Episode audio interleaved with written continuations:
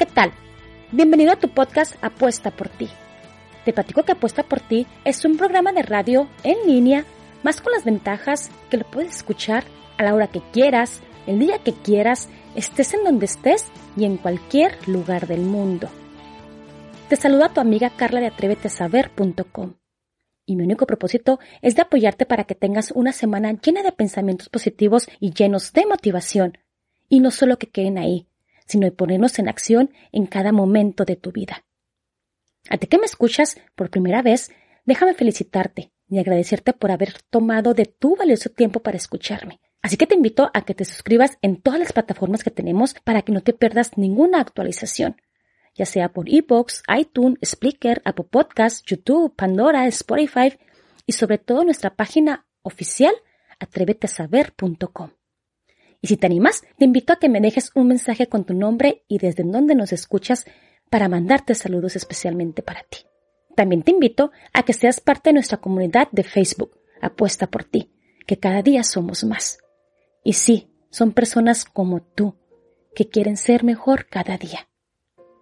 Pasemos a este tema que tengo para ti. No sin antes agradecer a la mentemaravillosa.com por geniales temas que usualmente de ahí los tomo para ti. Ahora tengo una pregunta para ti. ¿Alguna vez te has preguntado, ¿es demasiado tarde para mí? A veces llegamos a una edad o a un momento personal en el que, aun sabiendo que somos infelices, nos decimos que ya es imposible tomar otro camino. ¿Es esto verdad? ¿Deberíamos conformarnos? No me gusta mi vida. Sin embargo, creo que ya es demasiado tarde para hacer un cambio. ¿Quién más y quién menos ha tenido en algún instante este pensamiento? Poco a poco tomamos conciencia de que no nos agrada ese punto de nuestra vida en la que nos encontramos, porque hay algo que falta, mucho que sobra y nada parece ajustarse a nuestras expectativas. ¿Qué podemos hacer si esto ocurre? A menudo nos encontramos con los clásicos mensajes de autoayuda optimistas y esperanzadores que nos insisten en aquello de que nunca es tarde para crear la vida que sueñas. Sin embargo, ¿por dónde empezar? Cuando uno ya tiene cierta edad y muchos cabos atados, trabajo, casa, familia, ¿en verdad es posible hacer un cambio de tales dimensiones? Evidentemente no, no lo es. Casi nadie puede arrancarse de raíz para trasladarse en ese segundo a otro jardín, a otro escenario más acorde a los propios deseos, aspiraciones y necesidades particulares. Sin embargo, eso sí, tampoco es necesario seguir atorado en una rutina que no emociona, que carece de sentido y que apaga una por una todas nuestras esperanzas.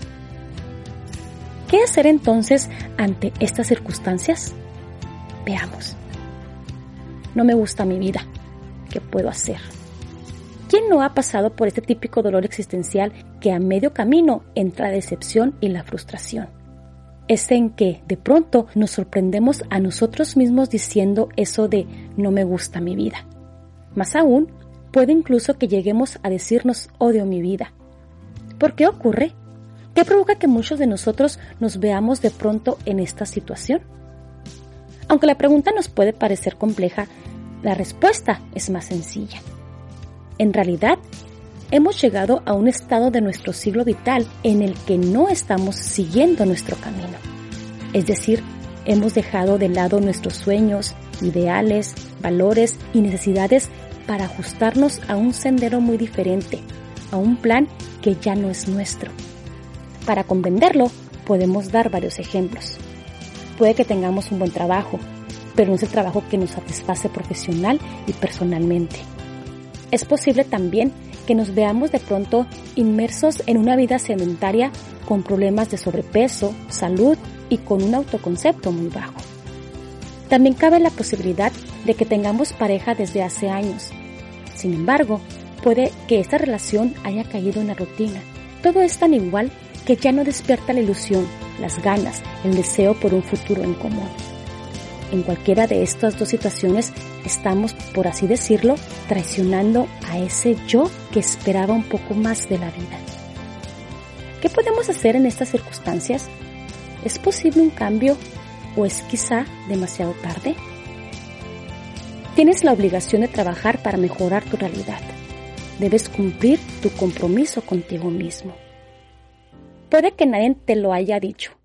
Es posible que al llegar al mundo nadie te diera ese manual de instrucciones en el que se aparece una norma indiscutible. No es otra que la de cuidar de ti, comprometerte con tu bienestar y felicidad en cada momento de tu existencia. ¿Qué significa eso? Significa, entre otras cosas, que si algo no te gusta, debes hacer lo posible para mejorar tu realidad. Ser responsables de nosotros mismos implica escucharnos, atendernos y darnos respuestas. Si somos infelices, si nos decimos a nosotros mismos, no me gusta mi vida, hay que hacer algo. Porque al final, si no me gusta lo que tengo o lo que me rodea, acabaré odiándome a mí por no hacer nada.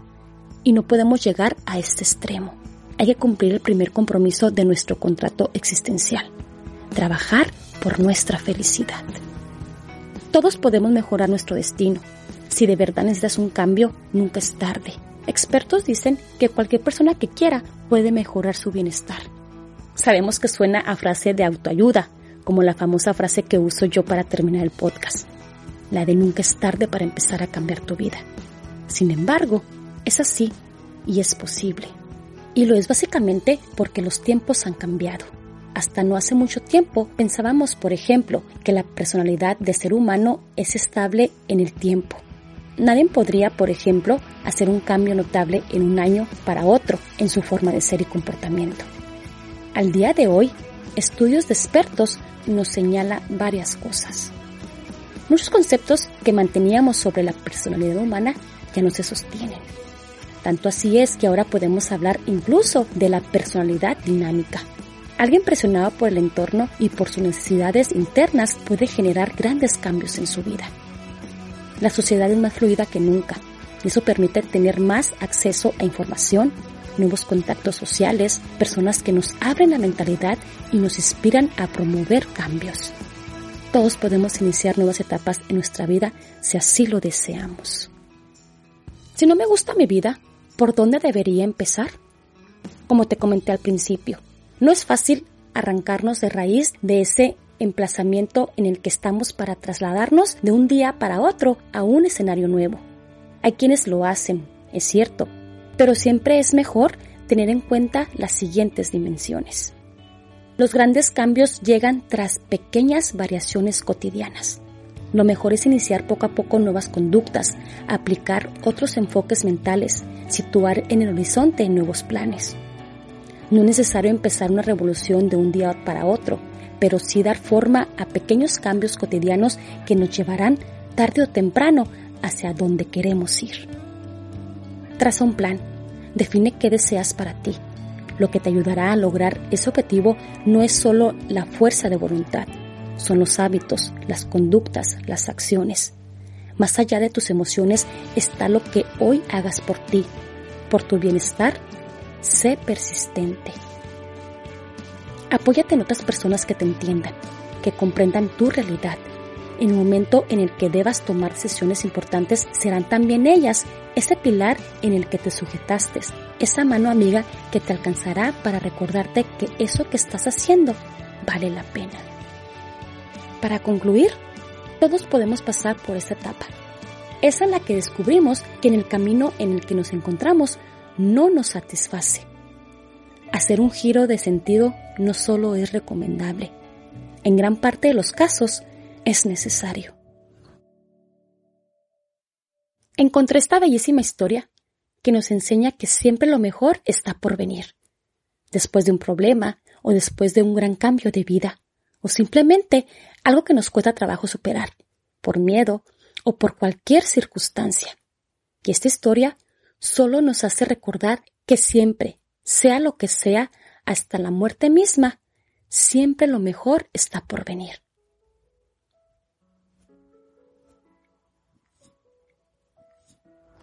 Había una mujer que había sido diagnosticada con una enfermedad incurable y a la que le habían dado solo tres meses de vida. Así que empezó a poner sus cosas en orden. Contactó a su sacerdote y lo citó en su casa para discutir algunos aspectos de su última voluntad. Le dijo qué canciones quería que le cantaran en su misa de cuerpo presente, qué lecturas hacer y con qué traje deseaba ser enterrada. La mujer también solicitó ser enterrada con su Biblia favorita. Todo estaba en orden, y el sacerdote se estaba preparando para irse cuando la mujer recordó algo muy importante para ella. Hay algo más, dijo ella. ¿Qué es? respondió el sacerdote. Esto es muy importante, continuó la mujer. Quiero ser enterrada con un tenedor en la mano derecha. El sacerdote se quedó extrañado mirando a la mujer, sin saber exactamente qué decir. ¿Eso le sorprende o no? preguntó la mujer. Bueno, para ser honesto, estoy intrigado con la solicitud, dijo el sacerdote. La mujer explicó. En todos los años que he asistido a eventos sociales y cenas de compromiso, siempre recuerdo que cuando se retiraban los platos del platillo principal, alguien inevitablemente se agachaba y decía, quédate con tu tenedor. Era mi parte favorita, porque sabía que algo mejor estaba por venir, como el pastel de chocolate o el pay de manzana, algo maravilloso y sustancioso. Así que quiero que la gente que me vea dentro de mi ataúd con el tenedor en la mano y quiero que se pregunten, ¿qué onda con el tenedor? Después quiero que usted les diga, se quedó con su tenedor porque lo mejor está por venir. Los ojos del sacerdote se llenaron de lágrimas de alegría mientras abrazaba a la mujer despidiéndose. Él sabía que esta sería una de las últimas veces que la vería antes de su muerte, pero también sabía que la mujer tenía un mejor concepto del cielo que él. Ella sabía que algo mejor estaba por venir. En el funeral, la gente pasaba por el ataúd de la mujer y veía el precioso vestido que llevaba su Biblia favorita y el tenedor puesto en su mano derecha. Una y otra vez el sacerdote escuchó la pregunta, ¿qué onda con el tenedor? Y una y otra vez sonrieron. Durante su mensaje, el sacerdote les platicó a las personas la conversación que había tenido con la mujer poco antes de que muriera. También les habló acerca del tenedor y qué era lo que simbolizaba para ella. El sacerdote les dijo a las personas que él no podía dejar de pensar en el tenedor y que probablemente ellos tampoco podrían dejar de pensar en él. Estaba en lo correcto. Así que para la próxima que tomes en tus manos un tenedor, recuerda que lo mejor está por venir. Así que te vuelvo a hacer la primera pregunta que te hice al comenzar este podcast. ¿Es demasiado tarde para ti? es demasiado tarde para mí. Nunca es tarde, porque siempre lo mejor está por venir. Y recuerda que apostando por ti, lo puedes lograr. Te saluda tu amiga Carla y nos vemos en la próxima.